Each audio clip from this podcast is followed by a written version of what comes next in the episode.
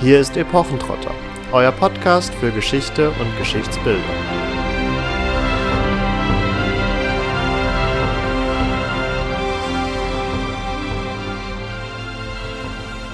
Hallo und herzlich willkommen zu einer neuen Folge Epochentrotter. Heute dürfen wir in der Runde ganz herzlich Histo Faber begrüßen, ein zweiköpfiges Team, das im 15. Jahrhundert reenacted. Und mit diesen beiden, die sich gleich ein wenig vorstellen werden, sprechen wir heute darüber, wie sich Forschung und Reenactment gegenseitig beeinflussen. Wir hatten in dem Interview mit Stefanie Samida ja auch schon mal anklingen lassen, dass Forschung von der Universität und das Reenactment bzw. Living History vermehrt in Kontakt treten sollten, um sich gegenseitig zu befruchten. Nun haben wir in Histofava zwei Personen, die sich nicht gegenseitig befruchten, aber zumindest jeweils die beide Aspekte in sich vereinen indem sie nämlich ähm, zum einen praktisch in der Living History tätig sind, aber eben auch wissenschaftlich hier aktiv forschen und die Themen behandeln. In diesem Sinne übergeben wir das Wort. Stellt euch gerne mal vor, was ihr bei Histofaber macht und was ihr privat in eurer wissenschaftlichen Forschung macht. Und natürlich Ladies First.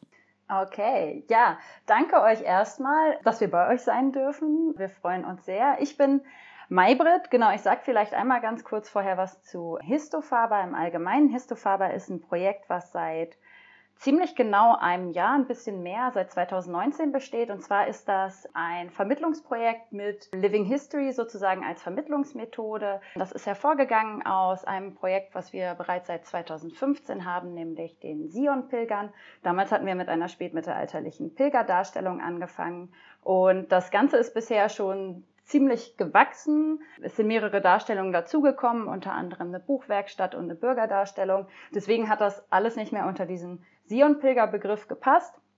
Und wir nennen uns jetzt Histofaber. Das ist sozusagen das Dachkonzept für alle drei Darstellungen mit dem Referenzrahmen eines fiktiven Ehepaars, nämlich Anneke und Lukas Voss. Und das, was wir eben machen, ist den spätmittelalterlichen Alltag in Norddeutschland sozusagen darzustellen. Wir werden von Museen dafür gebucht. Wir wären dieses Jahr auch erstmals von der Schule gebucht worden. Das ist dann wegen Corona flach gefallen. Und ja, zu mir persönlich vielleicht. Ich habe in Göttingen Mittelalter- und Renaissance-Studien studiert mit den Fächern äh, Geschichte, Mittellatein, Germanistik und Kunstgeschichte und promoviere jetzt aktuell an der University of Oxford mit einem Projekt zu frühem Buchdruck in Lübeck. Das ist offiziell in der Germanistik angesiedelt, ist aber relativ interdisziplinär mit Elementen aus der Mediengeschichte, aus den Buchwissenschaften, aus der Literatur und Mentalitäts- und Frömmigkeitsgeschichte und eben auch zu kulturellen Netzwerken. Und allgemein meine, meine Forschungsschwerpunkte sind Frömmigkeitsgeschichte, Buchgeschichte, Alltagsgeschichte, norddeutsche Regionalgeschichte und eben mittelniederdeutsche Literatur. Und ich bin der andere Part von Histofaber. Ich bin Philipp und ich habe ebenfalls in Göttingen studiert und das war halt auch Mittelalter- und Renaissance-Studien mit. Daher kennen wir uns. Genau. Die Kombination bei mir war aber ohne Kunstgeschichte, nämlich nur Geschichte, Mittellatein und Germanistik. Und aktuell arbeite ich an der Dombibliothek Hildesheim und habe da ein Projekt laufen für die Erforschung der Hildesheimer Stadtbibliotheken um 1500. Und ich arbeite auch gerade eine Dissertation aus für den norddeutschen Buchhandel, auch so in, dem, in der letzten Hälfte 15. Jahrhundert. Und da merkt man auch schon, wo dann mein thematischer Forschungsschwerpunkt natürlich ist, die Buchgeschichte und Bildungsgeschichte in Norddeutschland. Ja, das ist der Punkt. Ja, da hören wir jetzt schon raus, in welche Richtung die Reise weitergeht. Ihr seid also beide mit eurer Forschung auch in dem Bereich, den Maybrit für Histofava vorgestellt hat. Und genau darauf wollen wir jetzt ein bisschen eingehen. Aber vielleicht erzählt ihr zuerst nochmal, wie ihr überhaupt zur Living History gekommen seid. Zu Living History sind wir gekommen dadurch, dass uns das Reenactment nicht mehr so ganz gereicht hat, sage ich jetzt mal ein bisschen. Wir haben mit einer Pilgerdarstellung, beziehungsweise, nee, ganz am Anfang hatten wir sogar niederen Adel angedacht. Und äh, sind dann zu Pilgern geworden. Und das war halt noch so Mittelaltermarktniveau, also ein bisschen gehobenes, aber trotzdem Mittelaltermarkt. Und sind dann ja, es hat uns nicht mehr gereicht und wir wollten immer stärker in die Vermittlung gehen, immer mehr in das Leute bequatschen Und so sind wir dann ja immer stärker zum Living History und zum Darstellen von den zwei fiktiven Bürgern gekommen, um halt an den Beispiel dann Sachen zu vermitteln, die man ansonsten auch in der Wissenschaft eher per Aufsatz weitertragen würde. Ja, ihr merkt, wir hatten eine ziemlich lange Findungsphase, könnte man so sagen. Also gerade ich, ich habe bestimmt vor zehn Jahren angefangen, ich glaube sogar mehr, aber eben auf richtig, richtig tiefen Mittelaltermarktniveau sozusagen. Philipp hat vorher gecosplayt und viel Laientheater gemacht. Und ich habe ihn dann sozusagen so ein bisschen in diese Mittelalterszene mit reingezogen. Aber dass wir wirklich sagen würden, wir machen Living History und machen das mit einem gewissen wissenschaftlichen Anspruch, das hat sich eben erst über die letzten Jahre entwickelt, eben durch unsere gemeinsamen Projekte. Und auch da haben wir uns einfach viel, viel weiterentwickelt.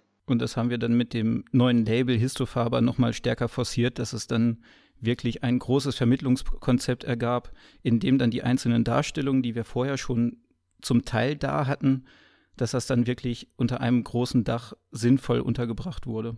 Weiterentwickelt bzw. unterschiedliche Phasen durchlaufen, aber würdet ihr sagen, dass eher die Wissenschaft euch zu den Living History Darstellungen gebracht hat oder hat euch, haben euch eher die Living History Darstellungen zu den Forschungsthemen gebracht oder war es vielleicht auch einfach ein paralleler Prozess?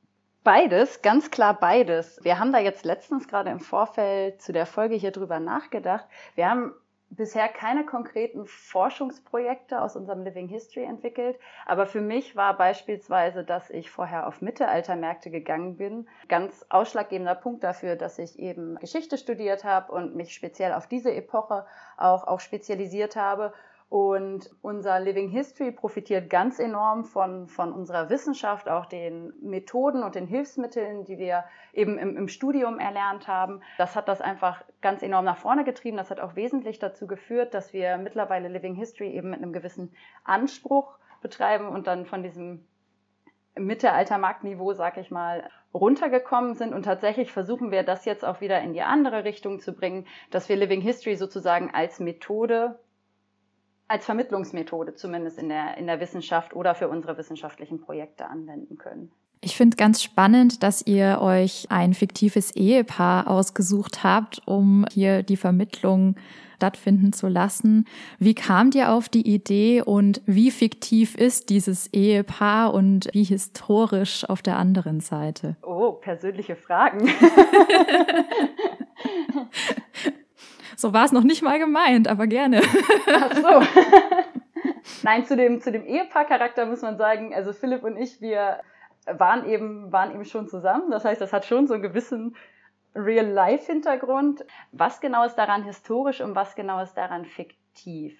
Grundsätzlich ist es fiktiv, weil wir uns keinen konkreten historischen Charakter suchen wollten, den wir sozusagen dann wirklich nachspielen oder reenacten. Also wir sagen eben auch von uns ganz bewusst, wir machen Living History und nicht Reenactment, weil gerade wenn man historische Personen hat und das sozusagen in gewisser Hinsicht Otto Normalverbraucher ist, dann stößt man da schnell an die Grenzen. Dann wird es ohnehin irgendwann fiktiv, gerade wenn man in, in First-Person-Darstellung geht, was wir großteils vermeiden eigentlich. Aber trotzdem hätte dieses Paar in gewisser Weise so existieren können. Der Referenzrahmen sozusagen, in dem wir uns bewegen, ist eine norddeutsche Stadt. Das sind eben norddeutsche Bürger. Wir ordnen das jetzt nicht in irgendeine konkrete Stadt ein, aber tatsächlich versuchen wir schon zu gucken, dass die Personen so hätten existieren können und unter den Bedingungen, die wir uns dafür vorstellen, so hätten leben können. Und das Ehepaar hat halt den Vorteil, dass man sich dann, A, hat man dann ein, äh, eine Begründung zu zweit aufzutauchen, als Mann und Frau. Und äh, man hat dann auch den Hintergrund, warum man eine Werkstatt zusammen hat, warum man zusammen pilgern geht und ähnliches. Und man hat dann auch gleichzeitig noch ja die Möglichkeit, den finanziellen Rahmen, den diese Bürger haben würden, ähm, ist ja halt wieder fiktiv, diesen Rahmen irgendwie auszuloten. Und dann hat man auch schon wieder so einen Bereich, in dem man den Reichtum oder die Armut oder ähnliches dann orientieren kann, wie man das darstellt. Also wenn wir unsere Stadtlof-Darstellung haben, also den bürgerlichen Alltag, dann geht es auch schon meistens in das Repräsentative und welchen, ja, welche äh, Finanzschicht wäre es, die sich dann auch schon eine pelzbesetzte Schau äh, gönnen kann. oder den Schmuck oder ähnliches, was wir haben. Und daran ist das Ehepaar halt ein mehrfach sinnvoller Referenzrahmen. Ja, im Rahmen dessen kommt ja bei dir, Philipp, zum Beispiel auch zum Tragen, dass du einen Buchbinder darstellst und gleichzeitig in der Dombibliothek arbeitest. Vielleicht kannst du dazu noch ein bisschen äh, was erzählen, inwiefern du da vielleicht aus der Bibliothek Stücke hast, die du dann für dein Living History Projekt benutzen kannst oder ob da vielleicht auch gar nicht so sehr der Austausch ist, wie man jetzt meint. Der Austausch ist ziemlich groß sogar dadurch, dass ich wirklich zuständig bin für die Handschriften und Inkunabeln, also die Drucke vor 15.1, also alles zwischen Gutenberg und 15.1 sind dann Inkunabeln. Und ich habe dann tagtäglich die Inkunabeln und auch die Handschriften vor der Nase und kann die Eingeweide dieser Bücher genau sehen und habe nicht, wie man ja, es sind halt sozusagen meine Bücher und habe keinen, der mir die ganze Zeit über die Schulter guckt, wie ich jetzt die Bücher mir genau betrachte. Und somit habe ich halt wirklich ja, knapp 800 Bücher die ganze Zeit vor der Nase, an denen ich mich orientieren kann, was die Konstruktion von den Rekonstruktionen dann angeht. Und ein konkretes Projekt beispielsweise ist die Kölsche Bibel von 1478. Das ist ein niederdeutscher Druck aus Köln und ein ordentlicher Wälzer. Und davon haben wir ein, ein Faksimile äh, letztes, nee, vorletztes Jahr haben wir vorletztes Jahr haben wir ein Faksimile davon kaufen können und haben das auseinandergenommen und binnen ist aktuell neu. Es hatte nämlich ein, ja, den typischen modernen neuen Einband. Und in der Dom-Bibliothek im Keller ist ein Exemplar aus dem Kloster Lamm Springe, genau von diesem Buch. Und das sieht sehr schön aus. Und da versuchen wir das dann möglichst eins zu eins nachzumachen, so wie das ursprünglich mal ausgesehen haben könnte, weil es mittlerweile halt 500 Jahre Schäden bekommen hat. Die Schließen sind bisher fertig, es ist bisher fertig gebunden, es fehlen noch die Deckel und das ist eins der größten Probleme sogar, weil ich habe noch keinen Tischler oder ähnlichen Holzbearbeiter gefunden, der mir Holzdeckel in der Stärke, in der Größe herstellen würde. Und die sind nicht normal zu bekommen. Also ist da schon wieder ein Know-how offensichtlich in der mittelalterlichen Buchwerkstatt hinter gewesen, was heute nicht mehr so ganz äh, verbreitet ist irgendwie. Aber es sind halt wirklich sehr konkrete Projekte dann, die da daraus entstehen können. Oder wenn es auch nur dieses Einfangen von der Ästhetik ist, die dann so ein mittelalterliches Buch hat. Ich habe dann ja über die hunderte Bücher vor der Nase, habe ich halt dieses große Ganze irgendwie vor Augen, wie das Spektrum für ein mittelalterliches Buch aussehen kann. Und ich muss mich nicht immer komplett dran orientieren, eins zu eins eins nachzumachen, sondern ich kann langsam so ein bisschen, habe ich jedenfalls das Gefühl, die Ästhetik nachahmen. Wie viel hast du dir autodidaktisch beibringen müssen, um das so umzusetzen? Also du hattest jetzt erwähnt, du hast das Problem, einen Tischler zu finden, der dir zur Hand geht. Aber ja, bei Umschlaggestaltung, also die sind ja oft mit Leder bezogen oder dann auch noch geprägt. Die schließen, wer, wer stellt das her? Machst das du selber oder macht das Maybrit? Das baue ich aktuell alles selber das meiste ist halt so angucken und versuchen nachzumachen mit den Möglichkeiten, die ich dabei habe. Also es sind dann auch nicht unbedingt immer nur mittelalterliche Werkzeuge. Ich mache das nicht unbedingt mit Säge und Pfeile nur, sondern nutze auch gerne mal einen Dremel. Es geht halt ein bisschen schneller. Aber das meiste ist wirklich autodidaktisch, von wegen angucken und versuchen nachzumachen, Try and Error. Ich hatte nur das Glück, dass ich 2018 für ein halbes Jahr eine Hilfskraftstelle in der Restaurierungswerkstatt von der SOB Göttingen hatte. Und da konnte ich dann, während ich Handschriftfragmente sortiert habe, konnte ich dann wenigstens den Restauratoren so alle paar Tage mal ein bisschen über die Schulter gucken und ein, zwei Fragen stellen, wie man jetzt ja die passenden Knoten macht oder ähnliches.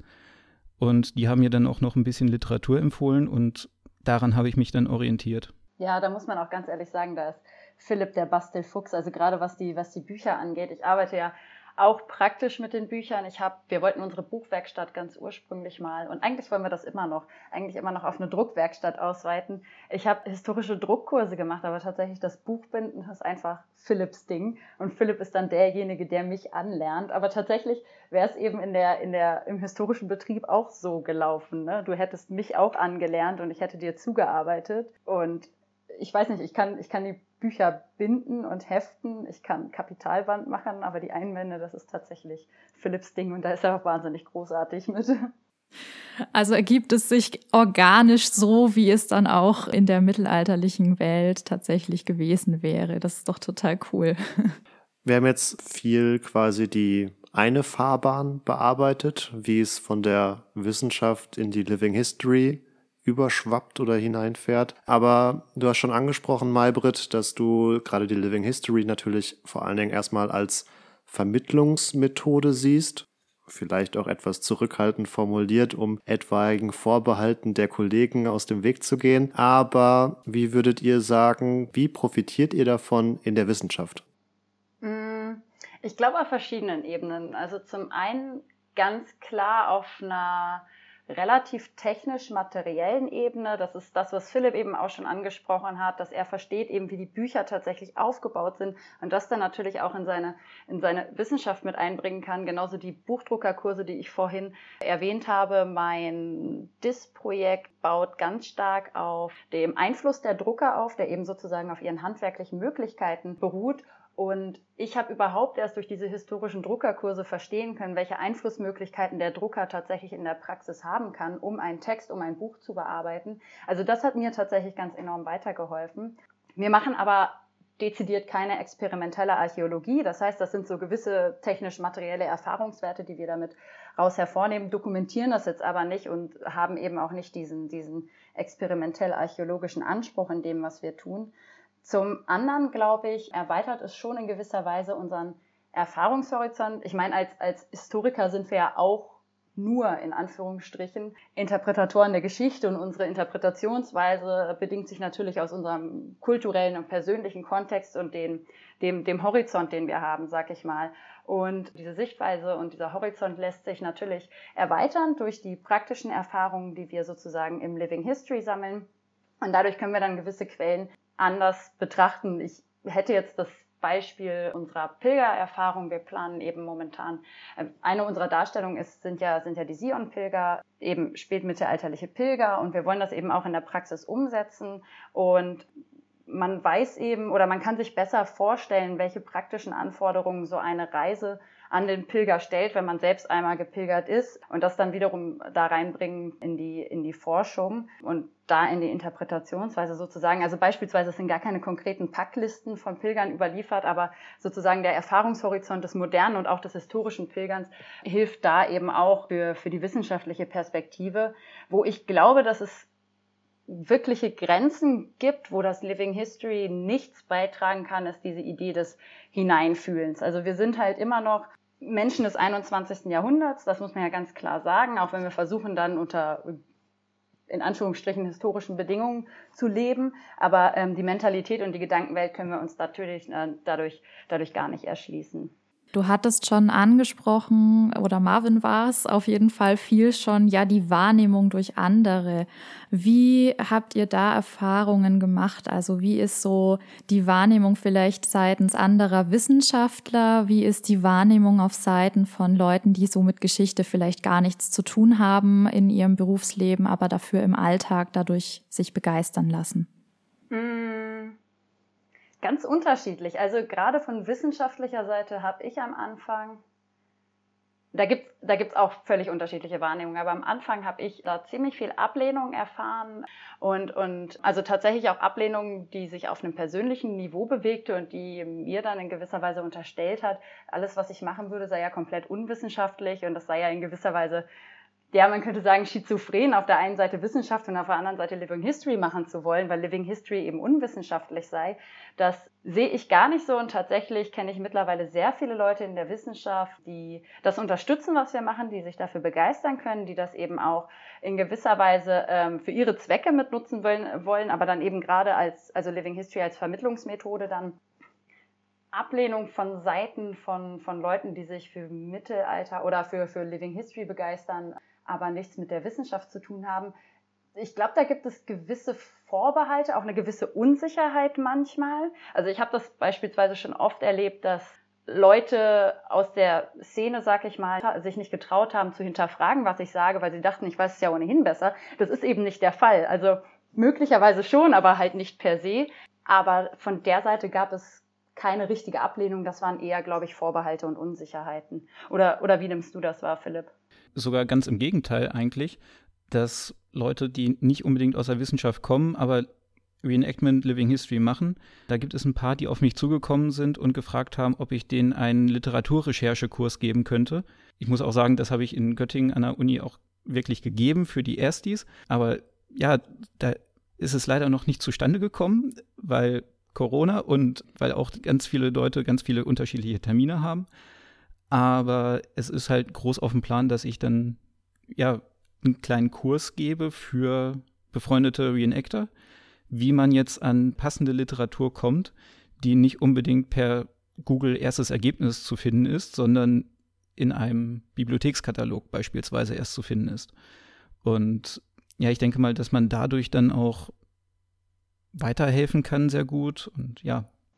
Ja, ich glaube, also was, was du sagst, tatsächlich besteht da zumindest teilweise Interesse auf beiden Seiten, sich da auch in gewisser Weise anzunähern oder von der anderen Seite zu profitieren oder zumindest was über die andere Seite zu lernen. Und ich glaube, das ist enorm wichtig. Da hat sich auch mein Bild so ein bisschen über die letzten Jahre geändert oder es hat sich auch so ein bisschen das Verhältnis anderer Leute gegenüber dem, was ich tue und meiner Schizophrenie sozusagen geändert. Also ich erfahre nicht mehr so viele Vorbehalte von der Seiten der Wissenschaft und merke mittlerweile auch ein ganz, ganz großes Interesse von Seiten der, der Mittelalterszene, ob das nun Living History ist oder Reenactment oder vielleicht auch tatsächlich eher aus einem nicht ganz historischen Anspruch. Und mit der Zeit erfährt man auch von Wissenschaftskollegen immer häufiger, dass die auch mal Lab gemacht haben oder äh, ähnliche Sachen machen. Das kommt aber auch von denen erst immer ein bisschen später, wenn man schon länger mit denen redet, dann raus. Und man ist dann selber erstmal überrascht, so nach dem Motto, ich habe dir vor einem halben Jahr oder ein Jahr erzählt, dass ich Living History mache und jetzt erzählst du mir sowas. Das ist dann auch wieder sehr interessant manchmal. Ja, die Erfahrung habe ich auch machen dürfen. die mit der Ablehnung oder die mit dem Lab? Nee, nee, das, ähm, wenn sich's im Gespräch dann so ein bisschen rauskristallisiert, dann rücken auf einmal beide Parteien damit raus. Das war jetzt bei äh, Maybrit und mir ja letztendlich auch so, dass wir beim Essen saßen und äh, gequatscht haben und plötzlich waren wir beide dann doch gewillt, vom Reenactment und Living History zu erzählen der historische Anspruch ist gerade angeklungen und das ist mir tatsächlich in den letzten Tagen noch begegnet, dass gerade Wissenschaftler, die auch im Living History Bereich oder im Reenactment Bereich, je nachdem, unterwegs sind, sehr großes Interesse daran haben, dass auch andere, dann forschungstechnisch eher Laien, andere Darstellungen möglichst authentisch und historisch korrekt sein müssen, um quasi das Ansehen äh, der Living History und des Reenactments auch in der Forschung zu stärken und da überhaupt diesen Dialog mehr zu ermöglichen.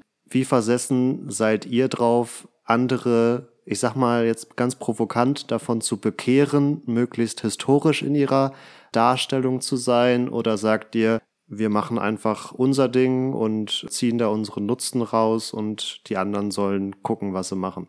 Wenn Leute sich ein bestimmtes Label aufdrücken und sagen, sie machen das komplett korrekt, aber dann ist da irgendwas nicht wirklich korrekt oder es ist halt auffällig inkorrekt, dann muss ich sagen, korrigiere ich persönlich gerne mal.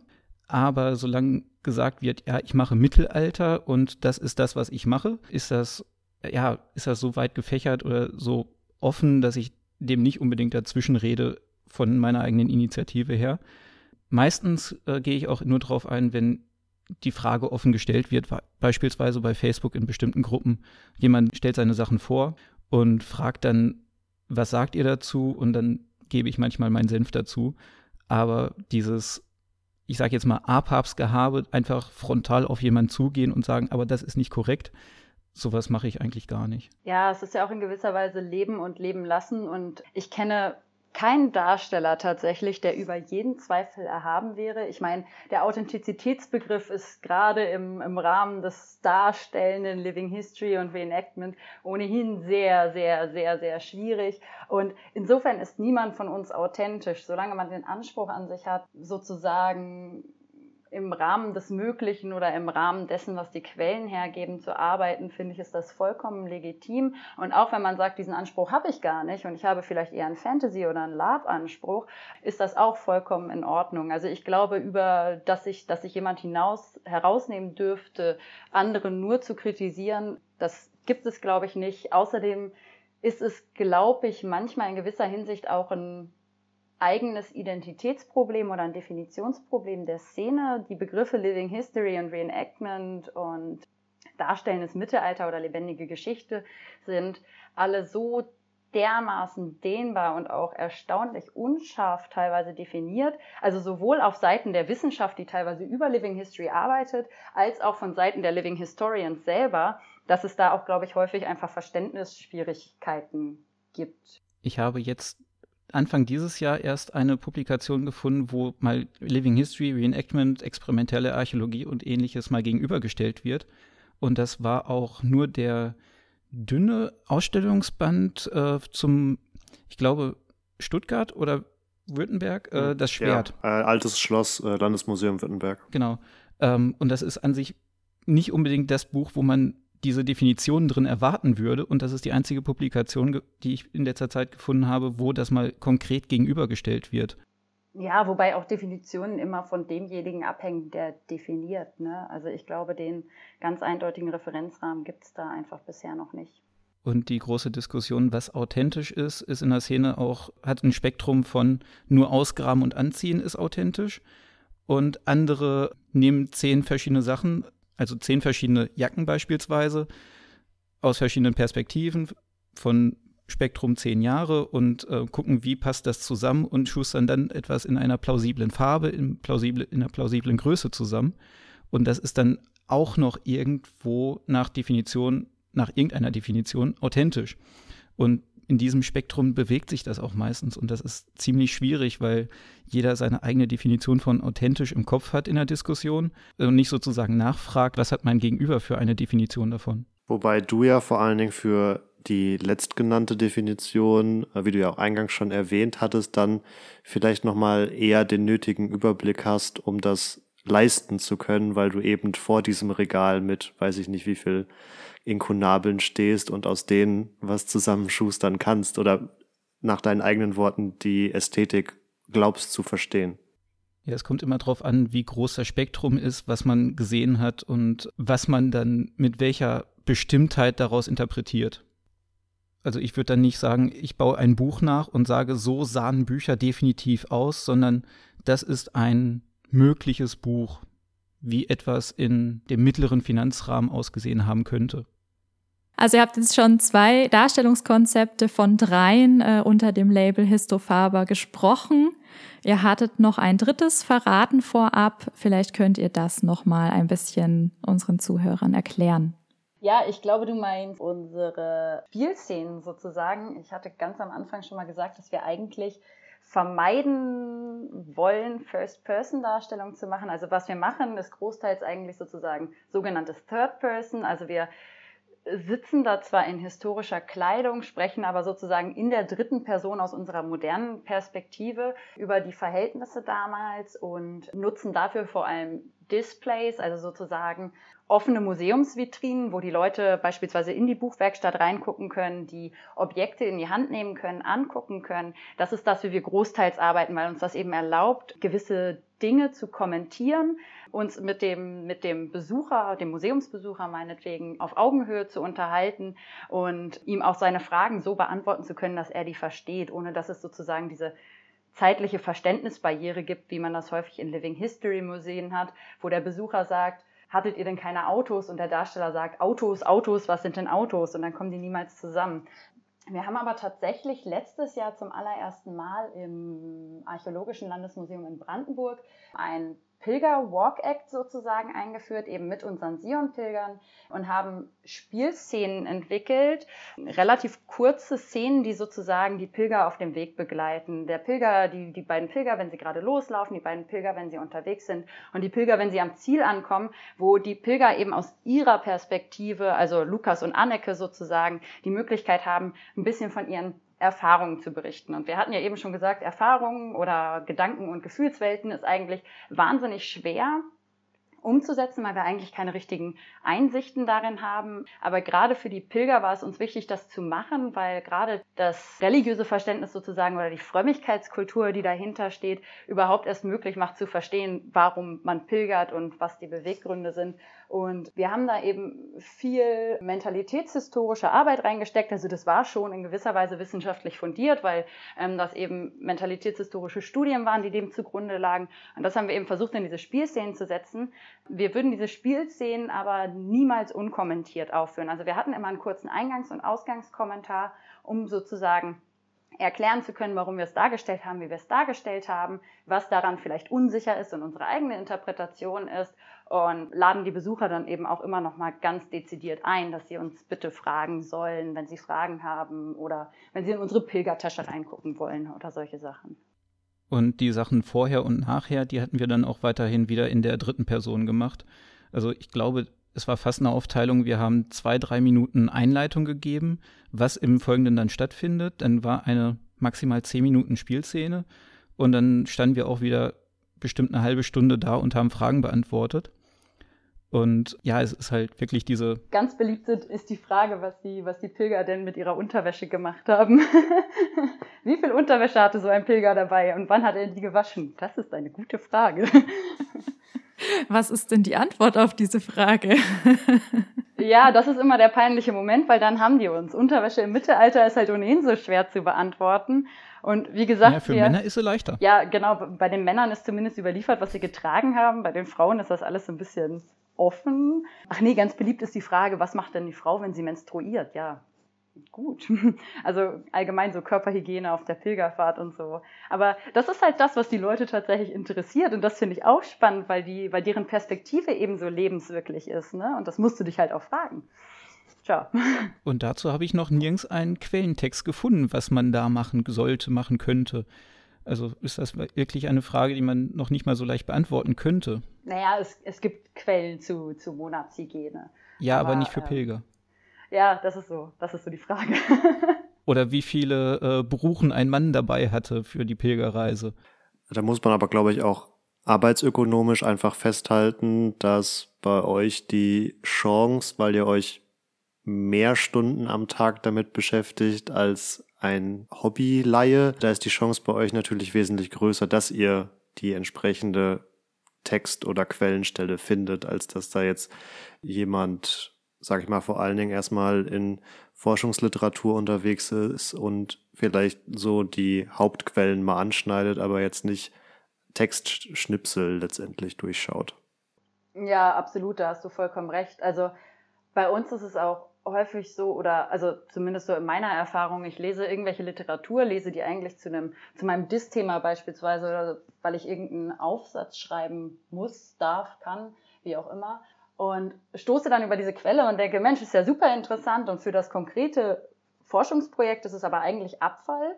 Da brauche ich es nicht, da kann ich es leider nicht verwursten, aber ich denke, okay, das speichere ich mir mal für später, weil für, für die Darstellung wäre es halt in irgendeinem Kontext nochmal super spannend. Und klar, da fallen einfach dadurch, dass man den, fast den ganzen Tag damit verbringt, Texte zu lesen, fällt wahnsinnig viel an, an Quellen. Bei mir war da sogar mal was anders herum als ich für meinen Bürger nachgeguckt habe, wie ist jetzt eigentlich der Verteidigungsfall von der Stadt. Der Bürger muss halt ja auch in der städtischen Verteidigung mitarbeiten. Äh, bin ich darauf gestoßen, dass Hildesheim beispielsweise nur eine Landwehr, also so ein Verteidigungswall Richtung Osten hatte. Und meine bisherige These war, dass die meisten Bücher aus Richtung Osten importiert wurden.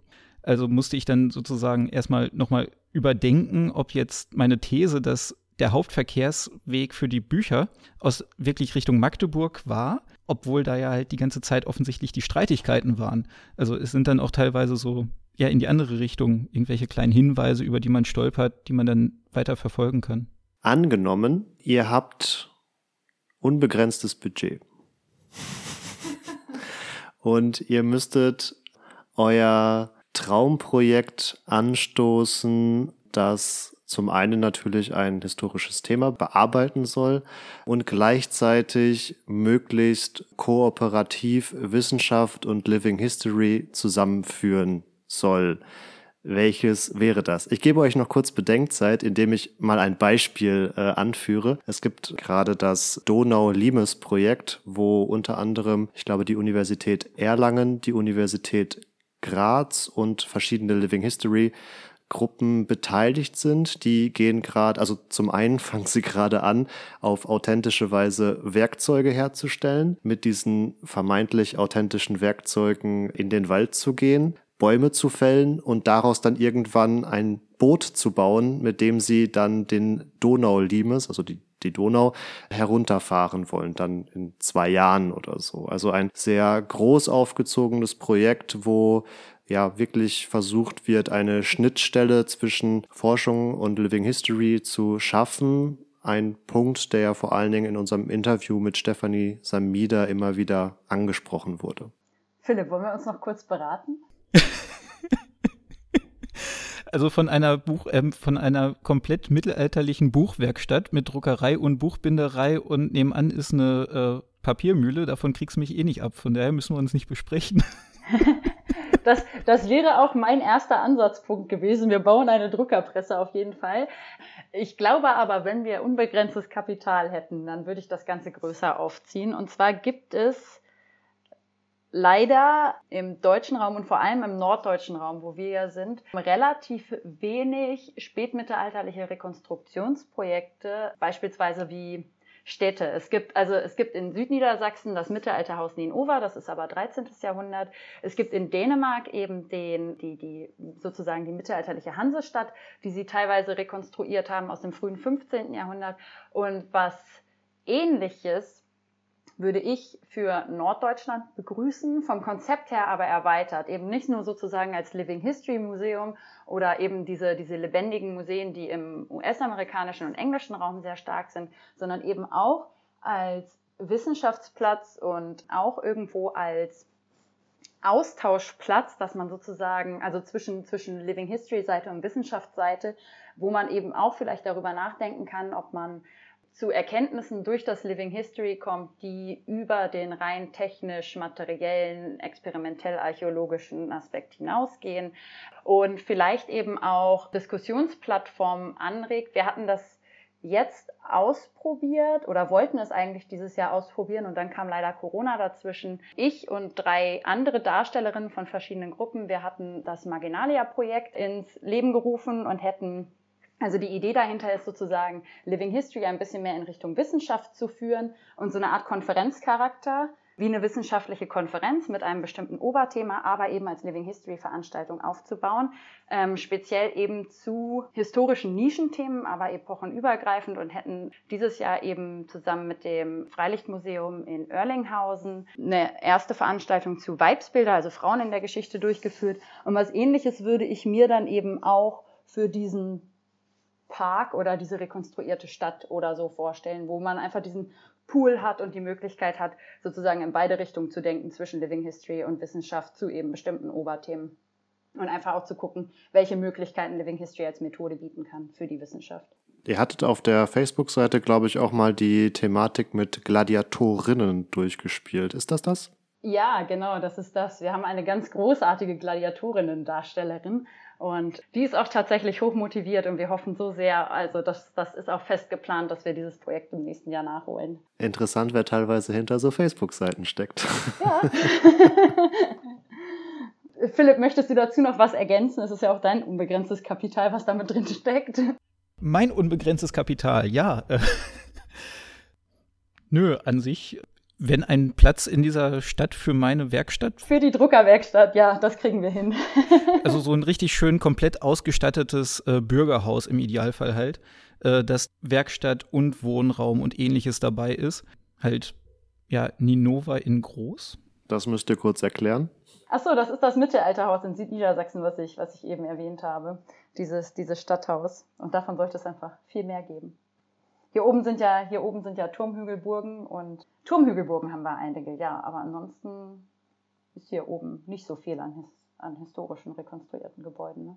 Ihr hattet ja schon kurz erwähnt, dass aufgrund von Corona jetzt auch so ein wirklich aktiv in die Tat umsetzen Pilgern ausgefallen ist. Wird das vielleicht trotzdem im gegebenen Rahmen irgendwie noch stattfinden? Kann man euch demnächst irgendwo antreffen und persönlich nochmal Fragen stellen oder ist das gerade einfach aufgrund der Situation nicht gegeben? Ja, tatsächlich planen wir das jetzt relativ spontan nachzuholen. Wir hatten das ursprünglich für Ende Mai, Anfang Juni geplant. Das hat dann eben äh, pandemiebedingt nicht so gut geklappt. Und jetzt wollen wir das jetzt ganz gerne nochmal nachholen. Wir hatten das auf unserem Facebook-Account ja schon mal angekündigt. Es ist jetzt gerade vor letzte Woche, vor anderthalb Wochen, ist ähm, eine Pilgerausstellung in Lüneburg eröffnet worden, wo wir eben auch wissenschaftlich am, am Katalog äh, mitgewirkt haben. Und da ist ein Pilgerort in, auch in Südniedersachsen bei Göttingen behandelt worden, der im Mittelalter, gerade im späten Mittelalter, ein ganz, ganz großer Pilgerort war, nämlich Nikolausberg. Das war eben eine Nikolauswallfahrt und die kennt man heute kaum noch. Nikolausberg ist heute auch ein wirklich kleines, beschauliches Dörfchen. Das sagt niemandem was. Wir wollen jetzt aber eben unsere Pilgerreise nachholen, haben dafür Nikolausberg auserkoren und pilgern eben auf historischer Strecke von Hildesheim nach Nikolausberg hoffentlich in drei bis vier Tagen und hoffentlich schaffen wir das. Und ähm, da haben wir sogar netterweise Zugriff auf die Datenbank von Viabundus von der Landesgeschichte Göttingen bekommen. Und, und der FGHU, der, der Forschungsstelle Hansegeschichte genau. in Lübeck. Und konnten jetzt anhand deren rekonstruierten Handelswegen uns eine passende Route aussuchen. Und da habe ich dann erstmal geguckt, welche Strecke mit welchen Zwischenstationen bietet sich an. Und ja, wir haben jetzt auf drei Tage erstmal geplant und das sind jetzt, ich glaube. Knapp 100, um die 100 sind es. Ja, knapp 100 Kilometer. Und ich bin gerade dabei zu gucken, ob ich Wanderwege finde, die nicht die ganze Zeit asphaltiert oder geschottert sind, damit es nicht zu gelenkbelastend wird oder zu schuhbelastend, weil wir halt in mittelalterlichen Sachen laufen werden. Genau, das werden wir eben dokumentieren, auch parallel, während wir das machen, sozusagen so eine Art Reisetagebuch machen und das eben alles festhalten als Pilgerreise, alles dokumentieren, ein bisschen Hintergrundwissen geben zu Pilgerfahrten und Wallfahrten im späten Mittelalter und Nikolausberg als Pilgerziel natürlich. Und ja, das Ganze wird stattfinden am vorletzten Augustwochenende, so 20. bis 23. August etwa. Das ist grob geplant. Genau. Und der Weg hat sogar einen konkreten historischen Hintergrund. Es gibt nämlich aus dem Göttinger Urkundenbuch einen Fall von 14.1, in dem ein Pilger seine Habe zurückgeklagt hat, weil er überfallen wurde. Aber ein Pilger hat ja kaiserlichen Schutz und deswegen hat er dann sogar Recht bekommen. Jedenfalls anhand dieser Pilgerreise orientieren wir uns. Der kam nämlich aus der Ecke von Hildesheim und ist nach Nikolausberg. Und das war die Inspiration, warum es auch unbedingt jetzt jetzt wo wir schon in Hildesheim wohnen, warum es dann nach Göttingen gehen soll. Und er gibt uns auch den zeitlichen Rahmen. Der Pilgerbrief, der da drin genannt wird, wurde nämlich für zehn Tage ausgestellt. Und das ist dann halt dieser Zeitrahmen, in dem man hin und auch wieder zurück sein müsste. Sonst ist man ja unerlaubt von seinem Heimatort weg. Und deswegen sind drei, vier Tage für den Hinweg schon mal eine recht realistische Zahl, denken wir. Ja, das ist ein sehr spannendes Thema und wir haben schon im Vorfeld äh, mit euch darüber gesprochen, dass wir sehr gerne, ähm, wenn das stattgefunden hat, nochmal eine Folge dazu machen wollen. Und da wird dann auch das, was Philipp jetzt angesprochen hat, denke ich mal, alles geklärt und erklärt werden und vor allen Dingen mit Erfahrungsberichten versehen. Hoffentlich. Ich sehe uns schon, ich sehe uns schon nach den ersten 30 Kilometern komplett scheitern und dann können wir die Podcast-Folge auch wieder streichen. Obwohl, auch das ist ein Erfahrungsbericht, oder? Eben, auch das wäre durchaus äh, diskussionswürdig. Man lernt, dass die Schmerzen nach 300 Metern wieder weggehen. ich bin meine Schuhe jetzt eingelaufen, sieben Kilometer, ich hatte kein einziges Problem. Das steht mir noch bevor. Das ist schon mal sehr erfreulich. Also wir sind sehr gespannt und freuen uns drauf, wieder von euch dann zu hören. Das ist auch mein Stichwort. Wir bedanken uns ganz herzlich dafür, dass ihr euch die Zeit genommen habt, mit uns zu sprechen über dieses sehr spannende Thema. Und ja, wir werden uns nochmal hören. In diesem Sinne, euch vielen Dank und Genau, das war von Epochentrotter auch die letzte Folge vor der Sommerpause. Wir werden uns für etwa drei Wochen verabschieden und dann Anfang September wieder mit neuen Folgen parat stehen. Der naive Glaube, Folgen vorproduzieren zu können, hat leider nicht so ganz, ist nicht ganz, nicht so ganz aufgegangen. In der Zwischenzeit könnt ihr natürlich weiterhin uns auf Social Media folgen. Instagram, Twitter und Facebook jeweils unter Epochentrotter zu finden und jetzt auch mit eigener Webpräsenz unter epochentrotter.de. Und wenn ihr gerade schon dabei seid, Social Media Accounts zu liken, dann schaut auch gerne bei Histofaber vorbei, die auch eine eigene Internetseite haben, histofaber.de und auf Facebook und Instagram vertreten sind. Und damit sagen wir schon mal Tschüss und das letzte Wort steht bei unseren Gästen.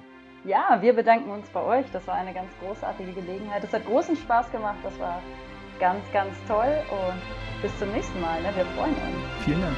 Tschüss.